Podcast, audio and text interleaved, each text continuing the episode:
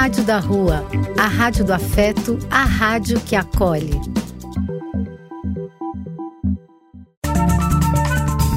Apoio: Casa de Vó, Banho para Geral e Instituto de Políticas Relacionais. Vai começar Dose Única medida certa de cultura, informação e cidadania.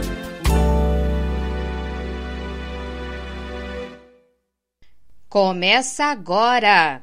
Olá, queridos ouvintes das ondas da web, da rádio da rua, o som que fortalece a cidadania.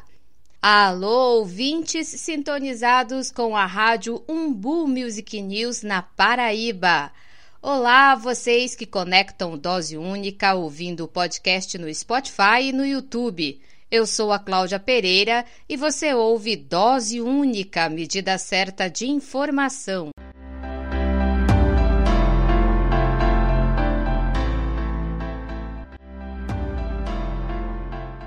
Salve especial para Vanessa Labigalini, aniversariante do mês de outubro. Vanessa, feliz vida, abraços de saúde, vida longa e um ano novo com bênçãos, cor e muita alegria. Um salve para Seninha, Irineu do Sul, Atila Pinheiro, Márcio Paz, Valdirene Nunes e Eliette Salazar, a galera de São Paulo. Um salve também para Moacir Rudnick, que nos ouve em Moçambique, na África. André Souza, que nos ouve em Lyon, na França, e também um salve especial para os ouvintes de Orobó e Casinhas, em Pernambuco. São cidades vizinhas aí de Umbuzeiro, na Paraíba, que ouvem a rádio Umbu Music News. E um abraço também para todos vocês que estão aí espalhados pelo planetinha. E vocês por aí, como é que estão? Por aqui seguimos na paz inquieta e na tranquilidade de um grilo. O nosso trato continua o mesmo, né? Usar máscaras, tomar vacina e manter os cuidados. Quem tomou a primeira dose da vacina, o imunizante da Covid-19, não esquecer de tomar a segunda dose. Quem tomou a segunda, fica aí atento para tomar a dose de reforço. E falando em segunda dose da vacina, eu quero reforçar que a informação que o presidente do Brasil afirmou em uma de suas lives semanal é que pessoas que tomaram duas doses do imunizante contra o novo coronavírus no Reino Unido estão desenvolvendo AIDS. Isso é falso, é mentira, fake news. Essa informação já foi desmentida por cientistas de todo o mundo. Portanto, não existe nenhuma possibilidade de vacina causar AIDS. Isso não existe. O presidente espalhou mais uma vez fake news.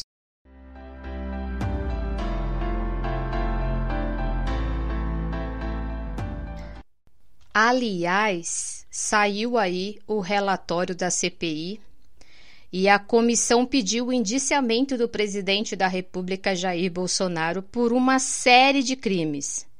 São quase 70 nomes nessa lista de indiciados, entre os quais estão os filhos do presidente, ministros, ex-ministros, parlamentares, médicos e, se eu não estou enganada, duas empresas.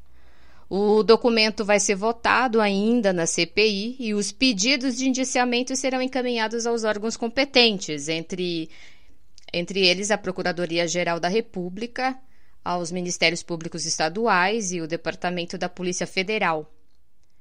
Eu só penso que é urgente que se faça justiça.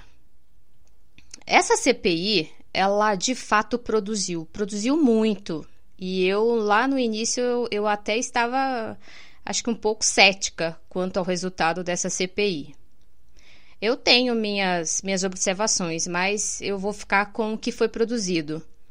E um desses resultados, né, a CPI ela constatou a omissão do presidente diante a pandemia e as notícias falsas, né, que foram disseminadas por ele, que impulsionou as orientações erradas no combate à pandemia. Essa é uma das, né, das constatações que a gente tem aí dessa CPI, sem falar das coisas mais absurdas. Foi escancarado muitas denúncias, coisas absurdas. Enfim, só espero que de fato haja justiça. O Brasil registra 605 mil mortes por Covid-19. A média móvel está em 400 óbitos diários.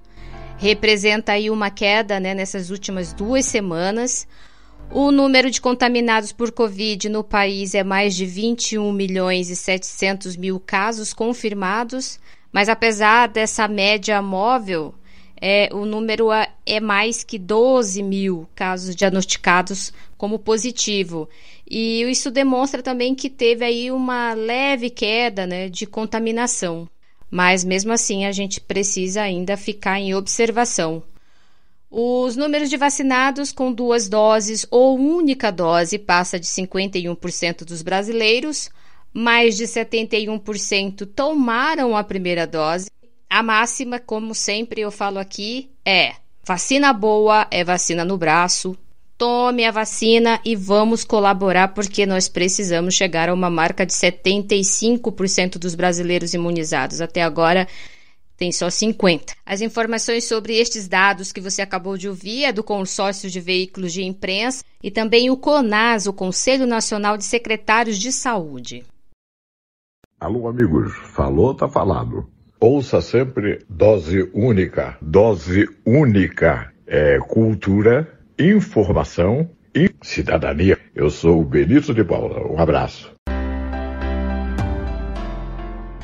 Seguimos com as nossas doses de notícias, informações, poesia, música e entrevista.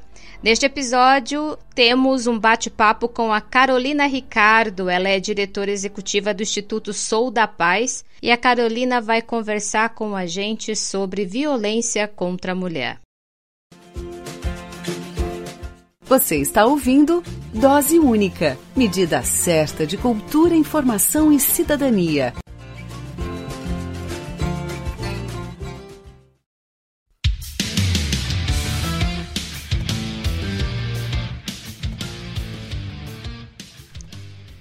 ONGs e movimentos populares realizam missão para investigar despejos e violações de direitos humanos em Manaus.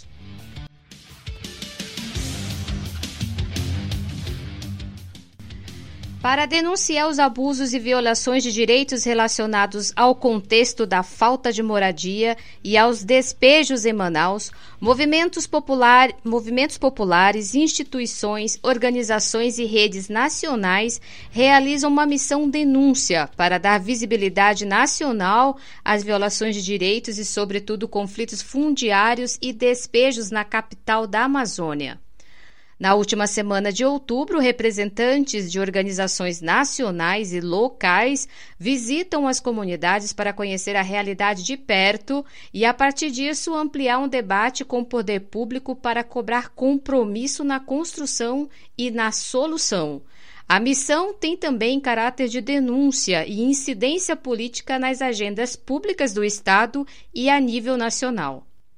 Marcela Vieira, articuladora local do Sinergia Popular, que é uma iniciativa realizada com a Rede Jubileu em parceria com a Sexta Semana Social Brasileira e Central de Movimentos Populares, reforça a importância da missão na capital amazonense. É, a missão para Manaus tem uma grande expectativa, né, a missão juntamente com a campanha de Despejo Zero, tendo em vista é, que esse tema do direito de moral, direito de ocupar, ainda é muito invisibilizado no, no campo legislativo. Né? A gente tem, não tem discutido muito a questão do direito à moradia né, nesses espaços. Então, a missão vai dar luz né? E tem uma grande expectativa por parte das comunidades para justamente conectar não só as comunidades que, que a Ação Sinergia está trabalhando, mas as outras ações que, juntamente com o Fórum da Reforma Urbana, também estão acontecendo. Então, vai ser um grande movimento, já está sendo todo essa, esse momento preparatório para receber a missão em Manaus. Nós já temos aí confirmações da audiência, da participação da Defensoria Pública da, da União, do Estado, e a gente entende que será uma oportunidade, um bom debate para encaminhar né, uma ação mais integrada entre as comunidades, entre as coordenações das comunidades que lutam pelo direito à moradia, pelo direito a permanecer no seu território, pela regularização fundiária. Então, vai ser uma frente de conexão com essas comunidades em enfrentamento a essa invisibilidade, a essa letargia por parte do poder público em Manaus e também para um diálogo, né? E a gente espera muito frutífero com os órgãos que estão aí é, dando esse impedimento na possibilidade de permanência, que são aí Ministério Público Federal, é, Instituto do Patrimônio da União, a própria Superintendência, é, é para que haja essa, essa, esse, esse, diálogo e que a gente consiga, como resultado da missão, da audiência que nós teremos no dia 27, um acordo para que as famílias possam ficar tranquilas. Está muito apostando que essa missão nós teremos um êxito muito grande, será um grande momento de reflexão, debate, de diálogo pró-direito à moradia, pró-direito de permanecer aqui nas ocupações que nós estamos aí acompanhando em Manaus. A comitiva da Missão de Direitos Humanos visitará três comunidades que estão em destaque por recentes ameaças de despejo e violações de direitos básicos. A ocupação Alcimato será uma das primeiras a ser visitada. Em julho de 2021, os moradores dessa ocupação sofreram novas ameaças de despejo.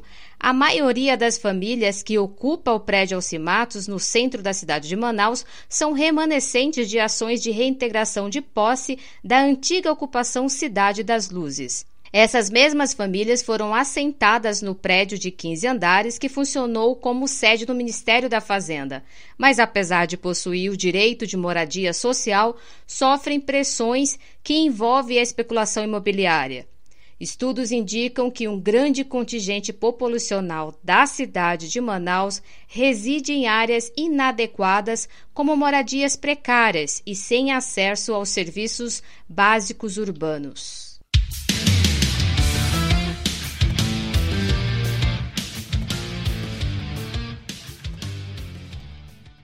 Lideranças indígenas denunciam ataques e tentativa de invasão na aldeia Renascer e Utiguaçu, em Ubatuba, São Paulo.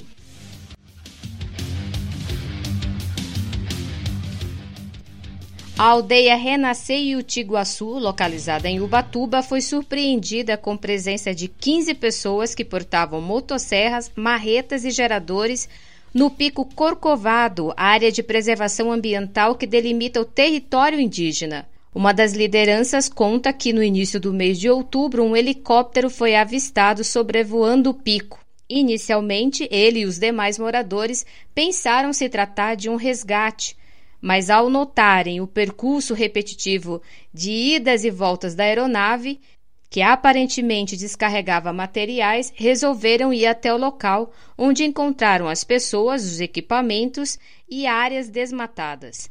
De acordo com a liderança, os trabalhadores estavam acampados na área e foram questionados sobre os responsáveis pela intervenção, mas não obtiveram respostas.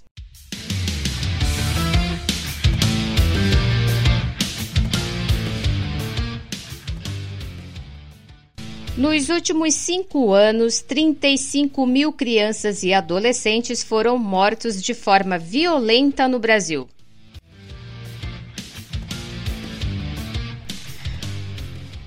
A Unicef e o Fórum Brasileiro de Segurança Pública apontam um panorama da violência letal e sexual contra crianças e adolescentes. Entre 2016 e 2020, 35 mil crianças e adolescentes de 0 a 19 anos foram mortos de forma violenta no Brasil, uma média de 7 mil por ano.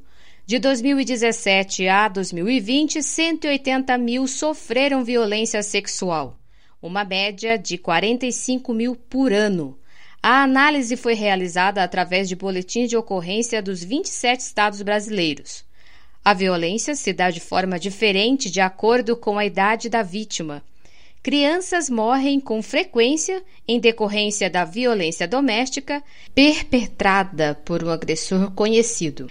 O mesmo vale para a violência sexual contra elas, cometida dentro de casa por pessoas próximas e já os adolescentes morrem majoritariamente fora de casa, vítimas da violência armada urbana e o racismo.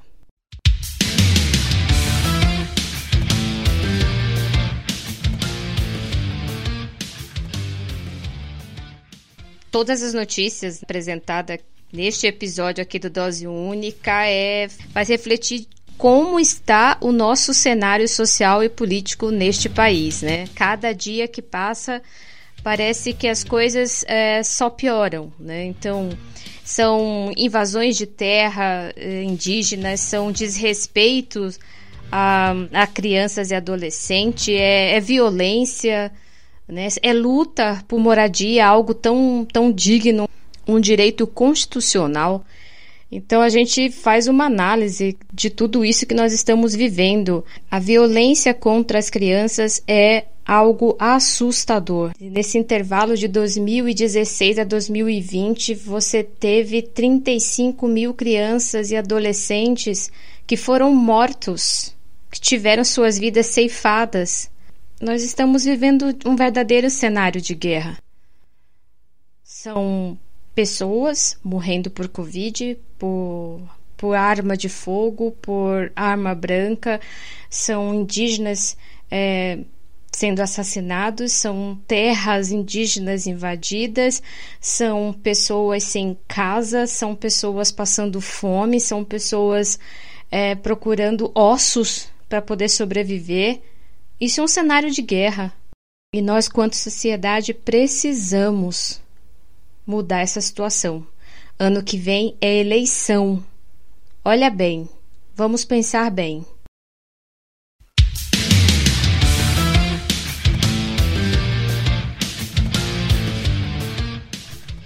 Auxílio emergencial, última parcela.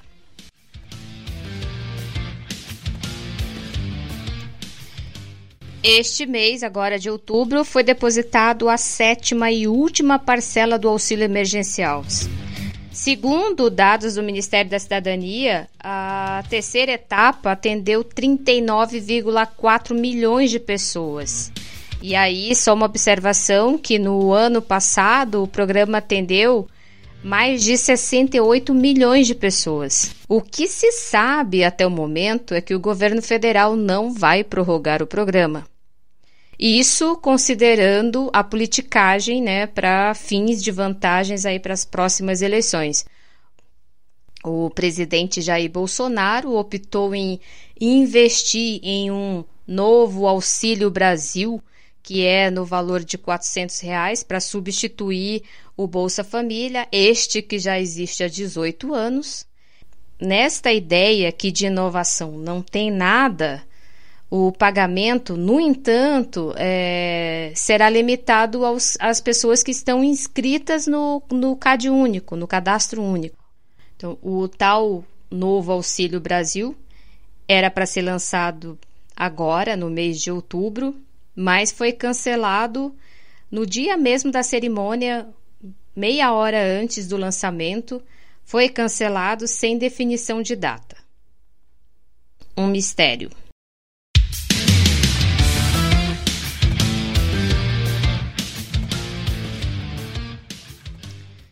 As notícias e informações que você acabou de ouvir teve como fonte portal G1, Articulação dos Povos Indígenas do Brasil, a PIB, Unicef Brasil, Rede Jubileu Sul Brasil e o Correio Brasiliense.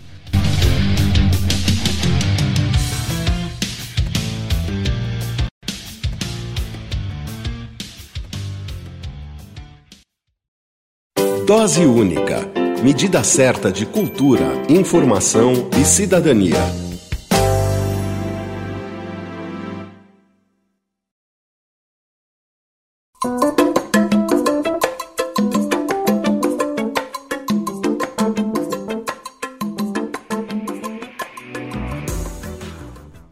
Dezessete milhões de mulheres foram vítimas de violência física, psicológica ou violência sexual no último ano. Desse total, 25% apontaram a perda de renda emprego como um dos fatores que mais influenciaram na violência em meio à pandemia da Covid-19. E para conversar sobre violência contra a mulher, a convidada deste episódio do Dose Única é a Carolina Ricardo. Ela é advogada, socióloga e diretora executiva do Instituto Sou da Paz uma organização não governamental que atua 20 anos para reduzir a violência no Brasil.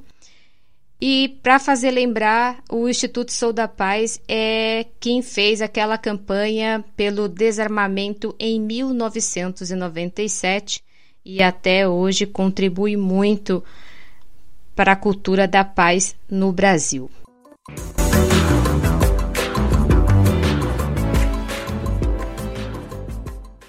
Carolina, muito bem-vinda aqui no Dose Única. Muito obrigada pela entrevista. Eu que agradeço pela oportunidade. Carolina, a gente vai falar sobre esse assunto tão delicado e tão necessário, né? Os indicadores atualmente, nesses últimos dois anos no Brasil, eles apontam é que houve uma, uma, um aumento bastante expressivo da violência contra a mulher. A violência física, psicológica, sexual sobretudo durante a pandemia. E aí, a gente falando mais especificamente do estado de São Paulo, para exemplificar essa violência, a gente viu que as agressões físicas teve um aumento considerável também em São Paulo, de 5,4%. Os homicídios e feminicídio também teve um acréscimo, né, muito alto para a realidade que a gente está vivendo, 2,6% entre só no primeiro semestre que nós estamos falando da realidade de São Paulo uma pergunta que sempre fazemos: quais são os caminhos para esse, para a gente reverter esse cenário ou amenizar esse cenário tão violento contra as mulheres no Brasil? Eu acho que para a gente uh, pensar na, na solução para esse problema, a gente precisa pensar em diferentes dimensões, né? Eu acho que a, primeira dimensão mais profunda, mais complexa, é em relação às relações de gênero no nosso país. Né? A gente ainda vive uma desigualdade de gênero muito grande, um, machismo estrutural, estruturante das relações. Né? As mulheres ainda são vistas muitas vezes como propriedade dos homens nas relações é, né, em que, que vivem. É, existe uma desigualdade importante, por exemplo, na questão de, de acesso à renda, né? Mulheres na mesma posição muitas vezes recebem salários menores do que dos homens. É, existe uma sobrecarga é, nas mulheres em relação aos papéis que desempenham. Então, as mulheres, em geral, traba que trabalham fora precisam cuidar da casa, precisam cuidar dos filhos. Essa essa sobrecarga gera, enfim, né, uma desigualdade, diminui a capacidade da mulher fazer uma série de coisas e competir em pé de igualdade, porque ela está imersa tendo que desempenhar muitos papéis. Então, são todos exemplos de como essa desigualdade de gênero, e, em última instância, o machismo, se manifesta na nossa sociedade. Então, a gente precisa reconhecer que esse problema existe, que ele é estruturante, nós mesmas, nós mulheres, muitas vezes os homens são criados dessa forma, a gente nem percebe, a gente reproduz isso. Então, pensar em políticas mais estruturais de formação, de educação, de discussão de gênero, que hoje está sendo tão visto, visto tão negativamente, né, inclusive por Sim. questões, enfim, ideológicas, a gente precisa discutir isso nas escolas, né, mostrar que a mulher é tão capaz quanto o homem de fazer exatamente as mesmas coisas e ir desconstruindo essa visão, e aí é um trabalho de, de longo prazo. Acho que uma outra dimensão que é muito importante de se trabalhar, também, enfim, de mais médio e longo prazo, é em relação ao trabalho com, com as mulheres que já estão envolvidas ou estão prestes a viver uma situação de violência mais grave. Até por conta desse machismo estrutural, muitas vezes a mulher vítima de violência, ela não se dá conta, ela não percebe é, que ela está sendo vítima dessa violência, ou ela não realiza, quer dizer, ela sabe que tem alguma coisa errada, mas é muito comum ela se sentir culpada, ela se sentir responsável por aquilo. A violência doméstica, a violência de gênero, ela culpabiliza a mulher, né? Então são relações tóxicas que colocam a mulher, é, diminuem a autoestima dessa mulher, colocam como responsável. Parte da violência é esvaziar essa mulher de de poder, né, de, de, autonomia, dizer, ah, você é uma incompetente, você não serve para nada, você é burra, você é feia, você não cuida dos nossos filhos, você não cuida da casa, e isso vai criando, né, a mulher passa a se sentir assim, né, e muitas vezes ela não se vê, não tem clareza do que está acontecendo em relação à violência. Então a gente precisa é, ajudar essa mulher, dar, dar ferramentas para que essa mulher entenda que ela é vítima de violência. Para isso, é muito importante é, olhar uma rede mais ampla de serviços. Né? Então, é, enfim, acesso a, a, atendimento psicológico, os serviços sociais de assistência social, os centros de referência de assistência social nas cidades, é, às vezes projetos que não necessariamente lidam com violência, mas projeto de formação para mulher, de oficinas, ter ali gente capacitada a fazer uma leitura e conseguir entender que aquela mulher ela tem algo a mais ali, ela não tá, ela tem, pode estar vivendo uma situação de violência e ter uma abordagem para conseguir saber se isso está acontecendo mesmo, e aí ajudar a acolher essa mulher nessa situação e fazer um trabalho para que ela entenda que, olha, você não precisa passar por isso, isso não é comum, isso não é normal, né? Para que ela entenda que está sendo vítima de violência. E aí, esse tipo de ação é, tem muito a ver com serviços públicos, mas não precisa ser só os serviços públicos, é isso, né? Um, uma academia de ginástica do bairro pode ter, pode ser um lugar em que a mulher pode ser olhada, alguém que ela tenha confiança, sei lá, professora de ginástica, alguém, uma amiga na academia. Né? A gente precisa ampliar esse rol, essa rede, é, mais gente preparada a entender e trabalhar com essa questão da violência contra a mulher. Né? Então,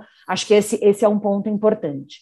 Depois disso, é, tem, claro, a atuação concreta, mais imediata, Sim. nos casos de violência. Então, a gente sabe que a, a, violência contra a mulher, quando termina num feminicídio, ela é um contínuo, né? Essa mulher não foi morta pela, na primeira situação de violência que ela viveu, né? Ela sofreu violência psicológica, violência moral, violência física, às vezes violência sexual, até chegar, de repente, num feminicídio, né? E muito possivelmente essa mulher acessou serviços, sejam de, de segurança, sejam outros serviços. Então a gente precisa ser hábil, e aí nos serviços de segurança, nas, nas polícias, as polícias militares, que muitas vezes são chamadas no 90 para atender, as polícias civis, delegacias de mulher, elas precisam ser muito hábeis para entender que ali tem uma situação grave, que pode escalar, que pode agravar, e adotar as medidas imediatas. Né? Então, requerer uma medida protetiva, por exemplo, né, da Lei Maria da Penha, que estabelece a, a, a obrigação daquele homem, daquele agressor, não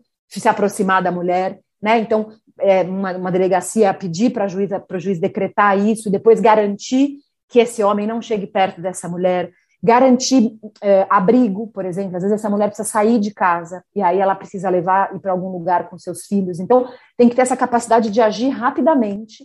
É, e aí, infelizmente, os nossos serviços ainda deixam muito a desejar, porque muitas vezes essa mulher vai para a delegacia e acaba sendo revitimizada, porque aí dizem, eu tenho certeza, mas olha, às vezes não é bem assim, talvez Será que você não está exagerando? E ela já está tão em dúvida, porque ela está, como eu dizia, né? Ela não já tem tá certeza frágil, do que está acontecendo né? com ela. Exatamente. No contexto, todo mundo precisa é, a, se atentar a esse tipo de violência, né, Carolina? Exatamente, precisa, porque isso está tá, tá o tempo todo acontecendo ao nosso redor. Então, é claro que é preciso tomar cuidado para a gente também não invadir a, a, privacidade, o espaço de uma pessoa ou de uma mulher, mas também não fazer nada é muito difícil. Aquela ideia de que em briga de marido e mulher se mete a colher, sim. Né? A gente precisa pelo menos oferecer um caminho e de repente essa mulher pode aceitar e pode ser um, um apoio para ajudá-la a romper o ciclo de violência. Acho que tem essa, essa, essa questão do agir mais imediatamente, né? Então, as polícias, os serviços, né? É, acho que isso, isso é muito importante para a gente lidar com, com esse problema da violência contra a mulher. É, e aí, acho que tem um fator, inclusive algumas pesquisas mostraram, mais recentemente, pesquisas de percepção de violência contra a mulher, é, sobretudo na pandemia, que a questão econômica é um fator, e foi um fator muito relevante na pandemia, né? Nos lares em que a mulher perdeu, ela perdeu seu emprego, a renda, né? Isso, por um lado, agrava a situação de tensão nos lares e a violência aumenta, e dificulta muito essa possibilidade da mulher se emancipar, né, dela poder ir embora e romper com essa situação de violência. Então, a questão da, da dependência econômica do agressor para com o agressor é muito, é muito presente. Então, acho que a gente também, se a gente quiser lidar, por um lado, para aumentar a, a igualdade entre os gêneros, e por outro lado, para romper ciclos de violência contra a mulher, é fundamental pensar em programas de geração de renda, de empregabilidade, e tem várias formas de fazer isso. Outro dia eu estava ouvindo a, a Luísa, né, da Magazine Luiza, falando que ela, ela desenvolveu um, um programa para lidar e acolher mulheres vítimas de violência doméstica na, na Magazine Luiza. Então, é, primeiro, ela pode baixar a produtividade, ela pode faltar no emprego, porque ela está ela, né, ela tá toda machucada, como é que ela vai trabalhar? Pois então a gente é. precisa ter uma capacidade de, de leitura e de acolher, não dá para demitir essa mulher.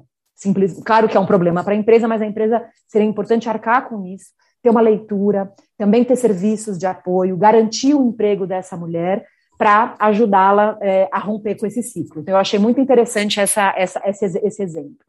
Também é muito possível, enfim, eu estava, acho que tem uma, uma lei que estava para ser aprovada em Pernambuco, é, que estabelecia como política pública programas específicos de geração de emprego para mulheres vítimas de violência doméstica. Então, é, essas mulheres precisam ter garantido trabalho e renda, e elas têm uma condição específica que precisa ser atendida para e, e, ter esse emprego garantido, né? E aí entra a importância da iniciativa eh, conjunta do poder público com a iniciativa privada, né? Empresas, redes de empresas, redes de lojas, lojas fazendo parcerias é, com, com o poder público, porque talvez num determinado momento aquela mulher não vai conseguir produzir do mesmo jeito, mas ela precisa desse apoio, porque seguramente a hora que ela romper com o ciclo de violência, a gente sabe, né? A mulherada voa, né? A hora que você se agarra na oportunidade, se aquilo é. vai ajudar a, a, a garantir que ela consiga ter a sua autonomia é, vai, vai voar, né? Mas tem um período ali de adaptação. Então, acho que essa, essa questão ela é muito importante, a gente fala muito pouco dela, mas é bem, bem fundamental é, investir em política de geração de emprego e renda para a mulher vítima de violência doméstica. Enfim, são, são muitas ações, é, mas a gente, enfim, também não é terra arrasada, tem, tem, tem avanços no Brasil, dá para promover políticas que de fato enfrentem a, a violência contra a mulher. Nossa, no início eu te perguntei sobre os caminhos, são longos, né? Mas eu observo que o primeiro caminho que precisa ser feito é a conscientização mesmo. A gente percebe também que muitas mulheres nem conseguem ainda entender quais são os tipos de violência.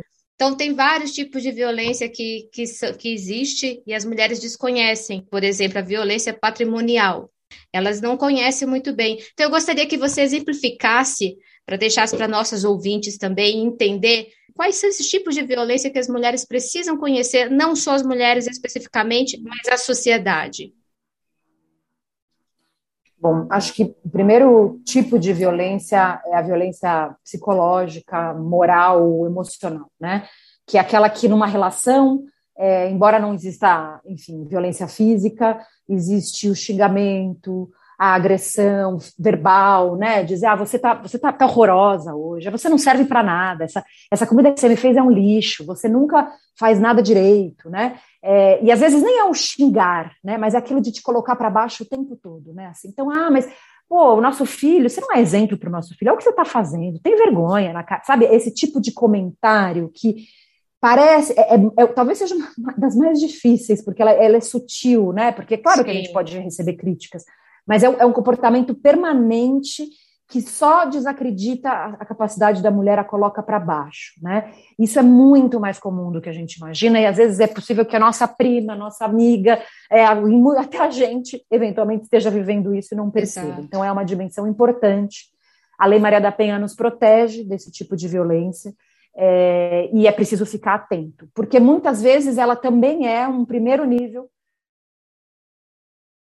sexual, né, que ela é, enfim, né, você ser obrigada a, a, a, praticar atos sexuais, enfim, né, mesmo que seja com o seu companheiro, ninguém é obrigada, mesmo que seja casada há 90 mil anos, né, então é, é, a violência sexual, e não é só o sexo, a conjunção carnal, outros Respeito ao corpo, atos, né? né que, exatamente, o respeito ao corpo, a sua, ao seu desejo, né, é, tem essa, essa dimensão. Como você falou, a violência patrimonial, né, quer dizer, de, de tirar o que é da mulher. Né? Muitas vezes a mulher entra num casamento, ela tem os seus próprios bens, mas né, nesse, nesse controle o homem vai, né, começa a controlar o salário que a mulher recebe, não deixa a mulher gastar o seu próprio dinheiro, não tem autonomia, é, se apropria do né? carro. Né? Não, não, participa da própria Exatamente. compra da casa, né?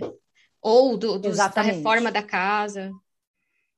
Exatamente, exatamente, né? Fica nas costas da mulher é, e tudo bem, quer dizer, se isso for consensuado e for harmônico, é, não tem problema nenhum a mulher entrar com mais recursos no, na vida do casal, né? A Sim. questão é a forma como isso é usado, a forma como isso é manipulado e se a mulher perde a autonomia e o direito à escolha, né, de, de, de uso desse, desse recurso. E a violência física, que aí é claro, né? A gente ela é mais concretona, enfim, são as, as, as violências, as porradas, os socos, as, né? E todo, todo o resto que a gente conhece. Então, são muitos níveis. Eu acho que essa questão da psicológica moral ela é bastante mais complexa, porque ela não deixa marcas visíveis no corpo assim como a patrimonial também, mas né, você consegue fazer prova da patrimonial eventualmente, né? É. Porque você tem uma concretude que é um recurso, é um dinheiro, é um bem. É, então é preciso ficar muito atenta. Acho que são esses os, os casos mais, mais comuns de violência. E quando uma mulher passa por uma situação como essa, como que nós que estamos aqui de fora, que a gente vê, como é que a gente pode ampará-lo, fazer com que ela tenha esse resgate da vida dela? Né, acho que o primeiro passo é oferecer ajuda, acessar essa mulher, conversar, abordar mais de uma vez, é, acolher sem julgar, dizer, olha, eu estou aqui para te ouvir, eu sei que não é fácil, né? É, para ver o, o, que vem de pedido de ajuda e, e, com ela construir uma estratégia, com ela oferecer para fazer uma denúncia e até uma delegacia, fazer uma ligação para um, um, um, um disque denúncia, né? É, acolher essa mulher na sua casa, né? No caso em que a violência estiver ocorrendo, então você ouviu uma violência, alguém espancando uma outra pessoa e você souber que tem risco de morte, aí é chamar a polícia e dizer, ó, aqui tem uma, uma, uma, ocorrência grave e aí tem que intervir, né? Ou entrar, claro, não sabemos o que está lá dentro, mas pedir ajuda para romper, porque isso pode vir a ser um feminicídio, uma agressão mais grave, né? Então acho que são esses dois caminhos. Eu acho que tem uma discussão que a gente faz muito pouco, que é o papel dos homens nesse caminho também, né? Eu ia te é, os homens não precisam ser isso. Vistos, eles não não são, não, não, não são só os agressores, eles também são responsáveis pela solução, né? E aí começa do mesmo jeito, assim, acho que tem essa questão que é cultural, que é estrutural, é, e que é isso, né? Não, não é legal a, a, piada sexista, né? Que chama a mulher de vagabunda, e, né? Então, a, até isso, eventualmente, vai ser um pouco mais chato na sua roda de amigos, mas entender que, pô, isso não é legal, vamos, vamos lidar de outra forma, falar de outro assunto, e claro, anos luzes para a gente avançar nisso, mas né, alguém que tem essa consciência, um homem que tem essa consciência, poder se, se posicionar. A educação dos nossos filhos, né? Eu, eu tenho uma filha mulher e um, um filho homem, é muito fácil eu pensar na mulher, criar a mulher forte, empoderada, mas qual é o papel na educação do meu filho para que ele não seja seja um homem que respeite as mulheres, valorize as mulheres. Então, a gente em casa, os pais também, é, e eu não acho que isso é, é para sempre, a gente consegue ensinar e trocar Sim. isso com as pessoas. Então, ter esse, esse tipo de, de programa, por isso que programa com agressores é tão importante, né? Porque você discute a masculinidade, você revisita a história e o passado desses homens, que muitas vezes são homens que também viram suas mães sendo agredidas, receberam como herança esse, esse modelo de masculinidade, né? Então, ter programas voltados para o homem, para essa masculinidade, é muito importante, para os agressores. É, né? E é isso, e a gente ter mais homens chatos, no sentido de serem militantes e de defenderem Sim. a igualdade de gênero, intervindo em situações de violência, não admitindo, não é legal se o seu coleguinha diz que essa Sim. noite deu um cascudo na mulher porque ela mereceu, né?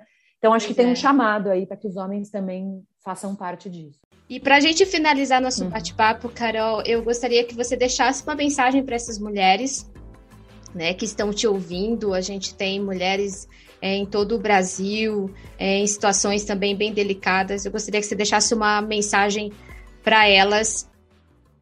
Sim, né, vocês não estão sozinhas. É, existem, enfim, muitas parceiras para ajudar, para contribuir pode ser a sua vizinha, pode ser alguém que mora, né, que, que uma amiga. Tenta procurar alguém que você confie para conversar, não tenha medo, não tenha vergonha, você não é a única. É, e busque essa primeira ajuda, essa primeira conversa, né? Isso vai ajudar a organizar um pouco, a, a te ajudar a construir um caminho para seguir.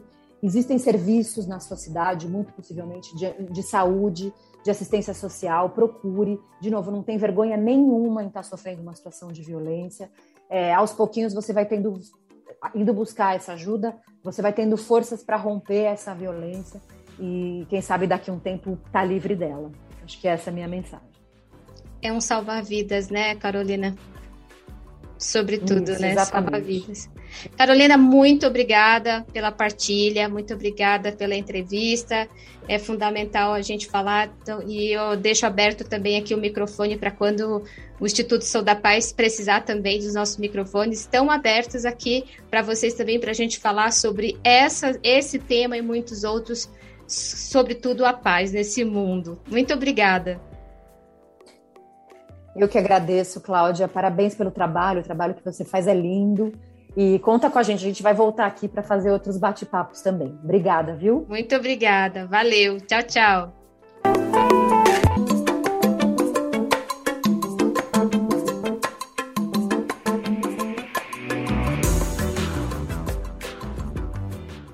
Pois é, e para reforçar o que a Carolina falou, são cinco os tipos de violência doméstica e familiar contra a mulher na Lei Maria da Penha. A violência física, psicológica, moral, sexual e patrimonial. Não se cale, denuncie, ligue para o número 180, que é a central de atendimento, é um canal exclusivo e seguro para denunciar violência contra as mulheres. E você também pode ficar por dentro das pautas sobre a segurança é só acessar os canais de comunicação do Instituto Sou da Paz. Para saber mais, basta seguir as redes sociais do Instituto Sou da Paz. O endereço do Instagram é instituto.soudapaz. Instagram, instituto.soudapaz. Facebook, arroba Instituto Sou da Paz. Dose única Medida certa de cultura, informação e cidadania.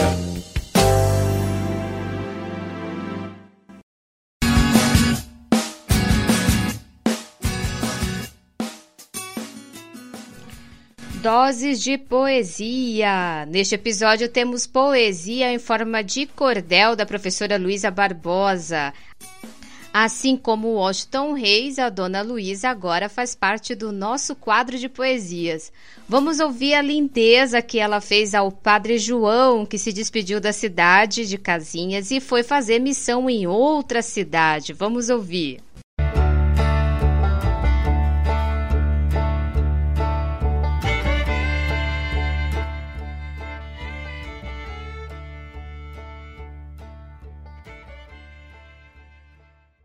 Hoje vou falar de alguém, de um distinto cidadão. Quando a mente dá sinais, Deus me dá inspiração e hoje quem está na Berlinda é o querido Padre João.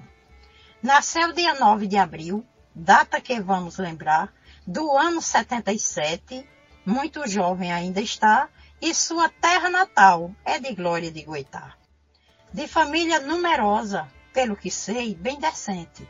Jesus presenteou como padre Achei um belo presente, é filho de Dona Lindalva e o pai, seu João Vicente. Já completou 15 anos da sua ordenação. Na paróquia de Chã de Alegria, teve boa atuação Nossa Senhora do Rosário, por quem tenho devoção. Também em Tracunhaém, teve participação na paróquia de Santo Antônio, onde fez muita oração, e agora vai para Limoeiro, Nossa Senhora da Apresentação.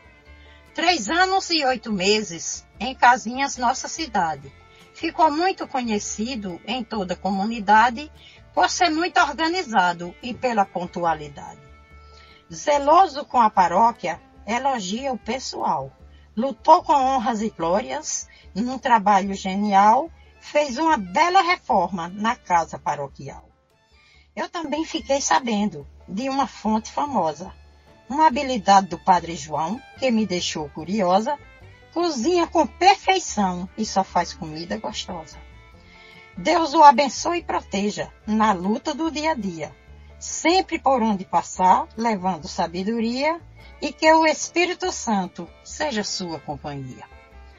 Temos que aprender a desviar das dores da ingratidão, que os tropeços dessa vida possam servir de lição e mágoas e ressentimentos bem longe do coração. Vamos ficar com saudade, mas ninguém fica sozinho. Tem essa figura nobre que ensina o bom caminho. Ai dessas comunidades, se não tivessem Joãozinho. Em nome da comunidade e toda essa região, vão os agradecimentos para o nosso Padre João e um beijo de despedida num cantinho do coração.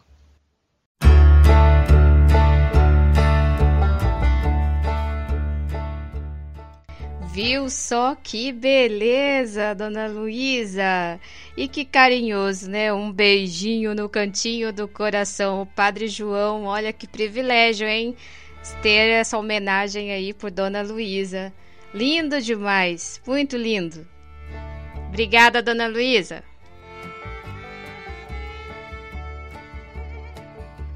E falando em beleza, nós temos um informe cultural. É, entre os dias 22 de outubro e 1 de novembro acontece a festa de Nossa Senhora do Livramento, a padroeira da cidade de Umbuzeiro, na Paraíba. Essa festa é uma tradição centenária da cidade, rica, riquíssima em simbolismo. Este ano, os fiéis poderão agradecer e renovar a fé com um pouco mais de tranquilidade, né? Diferente do ano passado. E este ano não irá acontecer de, novamente a tradicional procissão, que é para evitar as aglomerações, né?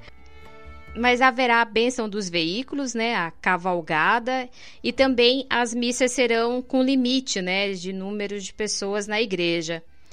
Então, a tradição da festa de Nossa Senhora do Livramento é muito bonita, viu? E qualquer dia desse nós vamos trazer essa história aqui para que todos conheçam. Você está ouvindo Dose Única medida certa de cultura, informação e cidadania.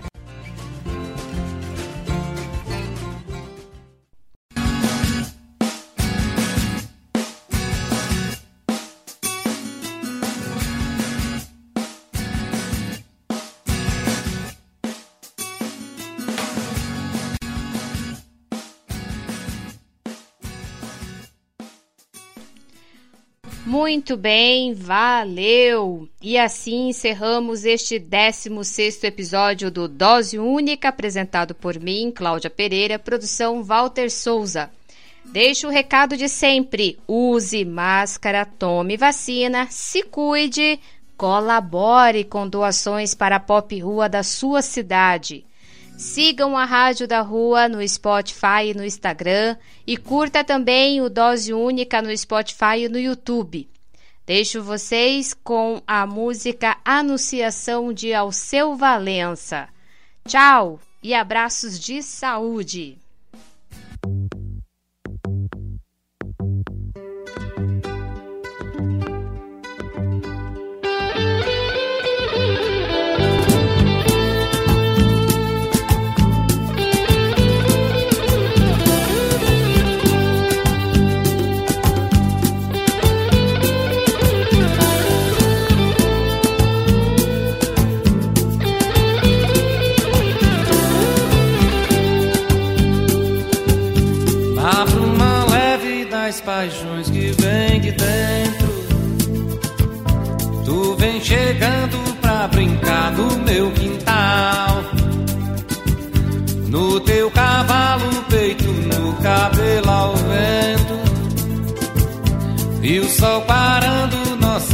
Roupas no varal.